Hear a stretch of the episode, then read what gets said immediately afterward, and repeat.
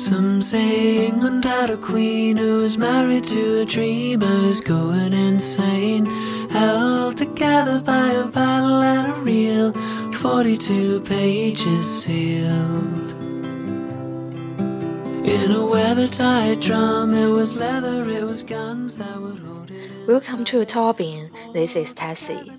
Hello，大家好，欢迎收听优调频，我是 Tessie，非常开心又和大家在空中的电波中相遇啦。嗯，那上个星期呢没有按时更新电台，因为实在是太忙了，it was quite busy。但是很开心的，因为要过年了啊，所以已经 be on holiday 了。嗯，OK，那提前祝大家新春快乐。OK，那非常开心，因为今天呢我们要做一期嘉宾特辑。而且这期节目很特殊，因为不是面对面的，呃，聊天，因为嘉宾不在我的身边呢，其实是一个远程的嘉宾特辑。嗯，OK，那今天的嘉宾呢是来自爱丁堡大学的一位博士，他呢主要是研究欧洲哲学和宗教。那就听起来很很厉害的样子，对不对？其实真的很厉害。那他业余一般从事翻译的工作，而且非常的厉害。我跟大家讲，有很多很著名的著作都是出自他的手的。那平时呢会写诗，也写随笔，然后还有就是喜欢听古典乐，呃，非常的厉害。OK，嗯。那今天呢，我们要聊的主题呢，其实就是博物馆。那之前我们有做过一期关于博物馆特辑，但是我们说的非常的浅显。嗯，因为博物馆实在是太多了，而且在国外的博物馆都非常的棒。那所以今天呢，我们特意再来仔细的说一说，因为之前啊忘记介绍今天 主角的名字了，呃。这个哎，好难介绍啊，因为就是应作者要求就不公布他的名字了。OK，那因为我一直都叫他丹哥，然后所以 OK，那我们就这样称呼他。那因为丹哥在假期的时候呢，他就是有到伦敦去旅行，然后因为去到这个大英博物馆，大家知道大英博物馆非常的有名，然后就分享给我一篇这个，呃。游记就是类似于游记记行这方这方面的文章，所以那我就来通过这个来和大家分享一下，真的是非常的荣幸，因为，哎呀，我觉得丹我丹哥的文字就有一种一字值千金的感觉，然后能在嗯电台里播，所以非常的开心，非常荣幸。OK，那众所周知，英国说到英国最著名的博物馆就是这个 Great British Museum，就是我们的大英博物馆，就像中国的故宫一样，就是去伦敦一定要去的景点，嗯，地点之一。那那首先呢，我们就来一起分享一下当哥的这篇文章，嗯。那二零一六年圣诞节期间，在伦敦假期里呢，趁此之机陪同两位朋友一起逛了逛大英博物馆。像这种馆藏品，嗯，馆藏物品在数量和质量上均属世界顶级的博物馆，按理说不做好功课不宜轻易去逛。我们从古典文明的展厅到现代展厅，都走马观花般的看了一遍。本以为能参观一下有可能看出点皮毛的中国展厅，尤其是对英国人百年前从中国带走的书画作品、瓷器和敦煌文物，个人是抱有浓厚兴趣的。无奈那天管理人员告诉我们，第三十三号展厅，也就是中国展厅关闭已久，无法参观，视为憾事。大英博物馆始建于1753年，是中国清乾隆十八年，英国正值乔治二世当朝。乔治二世和乔治一世一样，身为德国人，对英格兰的国事并不太上心。他年轻气盛，格外追求武功，喜欢打仗，很多时间都奋战在欧洲最前线。那英格兰那边的汉诺威事业，很多时候都是由他的群辉格党子臣子们打理着。按理说，这位有空宁愿捕猎或打牌，也不喜欢看绘画与诗歌的乔治二世，对英格兰的文艺事业可能不会有太多的贡献。可就是在这方面，乔治二世至少有两件事是值得后世的文艺青年们铭记的：第一，就是他庇护和资助了他的德国老乡，在18世纪英格兰唯一可以称得上伟大的作曲家亨德尔；另一位呢，则是推动了建立大英博物馆。大英博物馆里最初的那批宝贝，是从乔治二世从一个即将去世的贵族手中用两万英镑换来的。那位贵族是乔治二世的御医，也是个收藏家。人之将死，舍不得扔下用一辈子心血收集起来的几万件宝贝，想给他找个安身落脚的好人家。想来想去，就琢磨着以捐赠的名义送给国王，但要求国王象征性的偿付两万英镑，以留待他死后让他的子女维持生计。乔治看了那些宝物后，喜不自禁，当即就答应了。后来从一个贵族家买来一栋楼，也就是蒙塔古宫，陈列那些藏品，大英博物馆就这么建立了。那如今的大英博物馆主体建筑呢，是19世纪建立的。一进博物馆的大院，就能看见有帕特农神庙式山花的正殿，下面支撑着一排庄重的阿奥尼克柱。那楼看起来古老，其实相比伦敦很多建筑。比如特拉法加广场的田园圣马丁教堂，它也只能算是建筑群中的小字辈。英国人拜古心理强，敬畏历史之心自古有之。今天在英格兰和苏格兰看到的有很多古罗马风格的建筑和罗曼式建筑，其得以建造与不列颠上16世纪后出现的复古主义思潮有关。而且，我们今天看到的英国古典建筑，基本上都是从英国人从欧洲那大陆那里学来的，比如英国的哥特建筑艺术。那按照格罗德茨基在哥特建筑中的说法，便是12世纪的法国人带过去的。20世纪美国哲学家以及他的代表乔治·桑塔亚纳在英国的建筑中曾感叹。从严格意义上说，世界上并没有英国建筑，只有在英国改头换面和本土化了的本土建筑。你看大英博物馆的主楼，那不正是一个本土化了的帕特农神庙吗？桑塔亚纳还感叹说：“可他们本土化的是多么彻底，多么令人叹服！即使在抽象设计方面，它似乎并没有变化。”但它内在的气氛却焕然一新，原先古典的、悲剧色彩浓厚的庞然大物，完完全全变成了别样的东西。新的表现方式，新的尺度，部分与部分之间新的存属关系，似乎它的里面就有了新的血液循环。当你步入大英博物馆的正厅。那由上千块三角形天蓝色玻璃拼成的巨大穹顶，正是在其营造的淡薄朴素的蓝色空间中，给人焕然一新的现代气质。古拙的雕塑、石像、立柱融合在宏大的现代天蓝色空间中，恰当不过的体现了英国人在融合古典与现代方面的杰出能力。除了历史感和艺术性，知识性是像大英博物馆这种地方的另一种特质。对很多朋友而言，去大英博物馆是为了参观文物古迹，像埃及的罗塞塔石碑和木乃伊，古希腊的帕特农神庙雕像，非洲的面具和罗马时代的波特兰花瓶，还有其他各种在国内看不到的稀罕玩意儿。我也想看，但我犯怵。因为怕，因为怕看不懂。当我走进这类博物馆，知识上的隔阂和局限会不断唤起新鲜感和求知欲，同时也会不断唤起内心的无知感。在面对那些历经时间检炼而存留至今的文明结晶时，我们往往会发觉自己的渺小与谦卑。在这个意义上，认识历史就是体现现在的过程。我们与历史相逢，我们就是在与不曾认识的自己相逢。因此，时常参观博物馆的过程本身，比参观的博物馆藏品更加能够直接的刺激我的思维。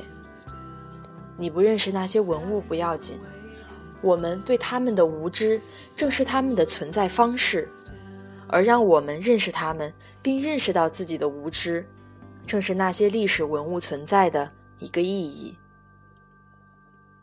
在某种程度上，博物馆成了一个文明和城市的知识源。对于大英博物馆，弗吉尼亚·伍尔夫说的不够诗意，但足够深刻。他说：“伦敦像一个工厂，大英博物馆不过是这家工厂的一个部门，这个部门却是可以求取真理的地方。走进大英博物馆。”人就像是站在一个巨大的穹顶下面，就好像是那个巨大的秃顶前额的一个思想。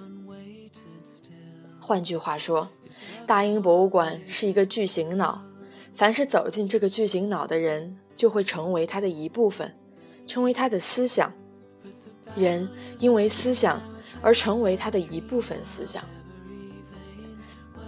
他因为无数个会思想的人的到来而成就了作为知识源的能力，因此，在博物馆那晦暗不明的时间之光中，人与历史实现了共生。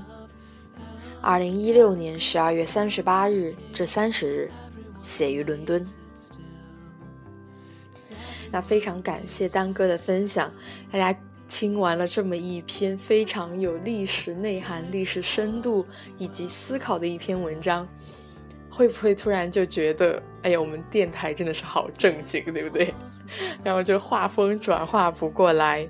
那从这篇文章真的可以看出，其实我们今天的嘉宾是非常有文学功底，而且极具历史、政治、哲学内涵的一位作者。哎呀，我都不知道怎么表扬丹哥了，实在是太厉害了。那其实我觉得他中间他后面的一些，嗯，关于大英博物馆的思考写得非常的好。那其实我们去看这些博物馆的时候呢，我们面对的常常就是自己的求知欲和无知感。那其实无知感是大于求知欲的，因为面对浩瀚的历史，面对整个世界，我们有太多的未知。等待着我们去探索，等待我们去学习。那这个时候，我们感受到的自己是渺小的。那当我们和历史相逢的时候，就是我们在与不曾认识的自己相逢。那其实我们去了解世界、了解历史的过程，也是我们和了解自己的一个过程。那我觉得，其实，嗯，人和历史都是一样的，和这个世界。就是我们，当我们走进一间博物馆的时候，很多的历史、很多的藏品、展品，他们其实也在静静的看着我们。那这个时候，他们是谦卑的，他们含蓄的诉说着这么多年的文化，走过了这么多年的路。那其实他们的包容性是非常强的。那人也相同。那其实，在我跟丹哥的这些认识这么长时间的沟通以来。我觉得丹哥是一个非常平和的人，那我们会一起喝酒，一起聊天。我觉得，就是你很难想象出他是一个有这么多成就的人，有这么多的研究。我觉得相比于自己来说，自己就是，就感觉了解东西特别少，特别的肤浅。但是他很，就是很没有一个高高在上的感觉，完全是像朋友一样在说，在。在和我聊天或分享生活中的点点滴滴，那其实可能大家会发现，就是越是大家，越是非常嗯有名的人，就是很有文学内涵的人，他们相处起来就会更平易近人。他们知道世界很大，但是我们的未知是更大的，那包容性其中也会更强。那我觉得自己真的是非常幸运，能够和他们相识，然后结识到非常多优秀的人，嗯，然后在和他们交流的过程中，其实真的是很有很多类似的感触。那这些，嗯。就是可以说是成功的人吧，我觉得，那他们的背后其实一定是有非常漫长的一个努力的过程的，那才能够让他们能达到今天的成就。另一方面呢，就是其实他们也都是在不断的学习的过程中。嗯，之前丹哥也有去到法国来学习法语，我觉得特别好，就是，嗯。我觉得单是从听众或者是观众的角度来看这件事情，就会觉得生活是充满意义的，是一件特别美好的事情。那很多时候，其实我不懂哲学，我也不太了解历史，然后很多东西我都不太了解，我就觉得自己，嗯，就是在这一方面的知识有很多的欠缺。但是我非常愿意听丹哥来告诉我，呃，很多很多的东西啊，各种哲学家，然后各种的。嗯，物品或者是事件的背后的一些历史，那嗯，我非常愿意去了解这些东西。然后我觉得他们会带给我一个全新的角度，让我站在一个不同的嗯不同的方向来去看这个世界。我觉得不仅是我了解了历史，了解了这个世界，那也是我了解自己的一个过程。然后人生也会因为周围这些优秀的人来变得更加的精彩。那所以这一期呢，真是非常感谢丹哥来，嗯，让我有机会把这个非常优秀的作品来在我的电台里来进行一个分享。嗯，那其实，在英国呢，还是有很多就是不同主题的博物馆。其实我们之前也介绍过，对吧？那这些博物馆，我觉得是一个非常好的呈现文化的一种方式。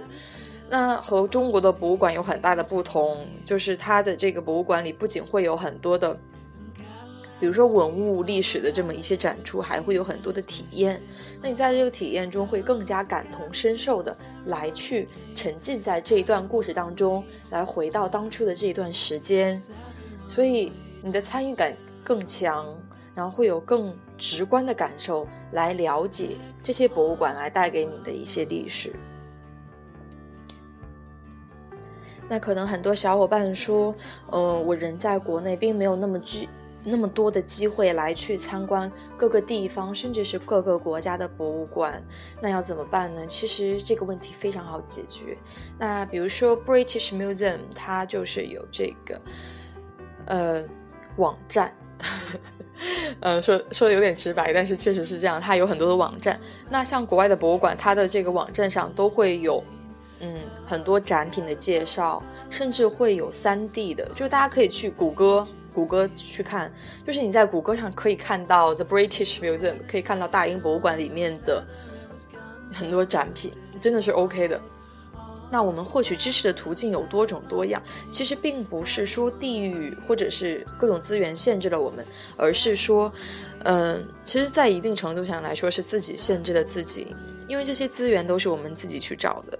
那很多时候，我们的这个，其实是，呃，我们可以有机会来看，比如说很多网站他们的专业的一些介绍，就在这个过程中，我们就可以来。获取很多的知识，很多的信息。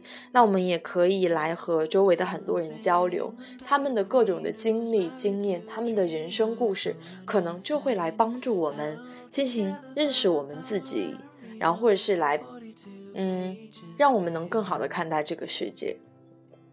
所以，那这也是我们二零一六年。对农历的新春之前的最后一期节目，那非常感恩呢。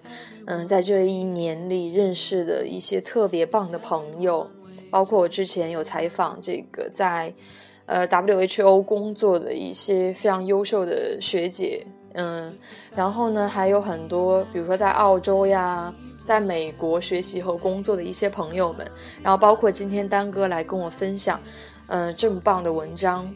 所以真的非常感谢大家，我觉得每一位每一位都是我生命中的贵人，就是，嗯，特别感恩，然后感谢在这里之前来帮我做嘉宾特辑的各个小伙伴啊，非常感谢大家，希望大家在新的一年里都能够开开心心、红红火火。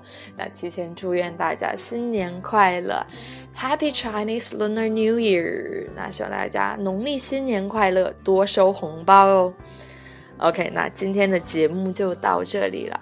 那我们的背景音乐呢，是嗯英国的民谣，它是来自这个 Thomas Wells，叫做 England Hide a Queen，就是英英格兰有一位女王，England Hide a Queen，也是丹哥来给我推荐的一首英国民谣，所以在这里也是推荐给大家。OK，那我们今天的节目就到这里啦。Have a nice day，明年再见，Bye